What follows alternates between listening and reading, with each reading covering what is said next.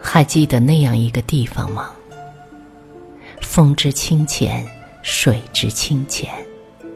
远望是淡淡的青山，近处是明亮的溪塘。那时，你站在水边，穿着白衫子，短发齐耳。你的前面是一片初夏的菖蒲，它们依水而生，根根清润。看吧，葱翠的绿配着你的白，还有比它更像一幅画的吗？从此。我只喜欢五月，五月多好呢，什么都是新的、绿的，有草木的香。那天，你立在五月的水湄，不像个少女，倒是个清美的少年。昨夜，我们的确是醉了的。加气的饮料和泡沫的生啤兑在一起，一直喝到夜静无人。你喝起酒来有男孩的豪气，除了手抚面颊的动作带着俏皮。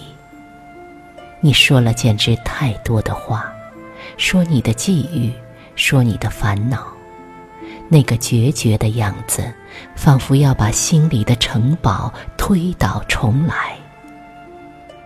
你偶尔捶打一下我的肩，示意我做个合格的听众。你说把心里的苦水倒完，人就透亮了。你的拳头带着滑腻的质感，如同你干净的瓷白色的皮肤。你的眉眼很是清秀，垂下眼帘的时候。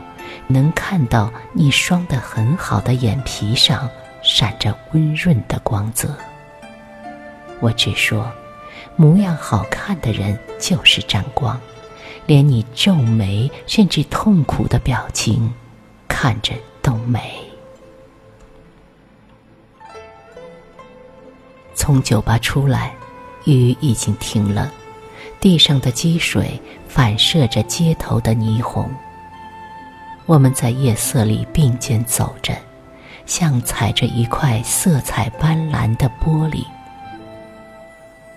在路口分开的时候，你说：“我们是好兄弟，以后不要相互忘了。”看着路灯下你远去的背影，觉得我们身在江湖，这会儿正在雨夜道别。再次遇见你，已是多年以后。我们彼此之间并无音讯。是啊，干嘛一定要有音讯呢？我与你原本也没有什么情分，除了心里觉得熟悉，还有莫名的好感。与你落座，面前只有一杯茶。我说这颜色像酒，你笑着说：“怎么知道茶就不会醉人？”你变了，眉目之间含着恬淡安泰，整个人看上去有一种欲浮不胜的慵懒。你低眉喝茶的样子，像一只乖巧的小鹿浮于溪水。头发仍是短发，但柔顺无争，带着浅浅的绿色，衬着你姣好的面容。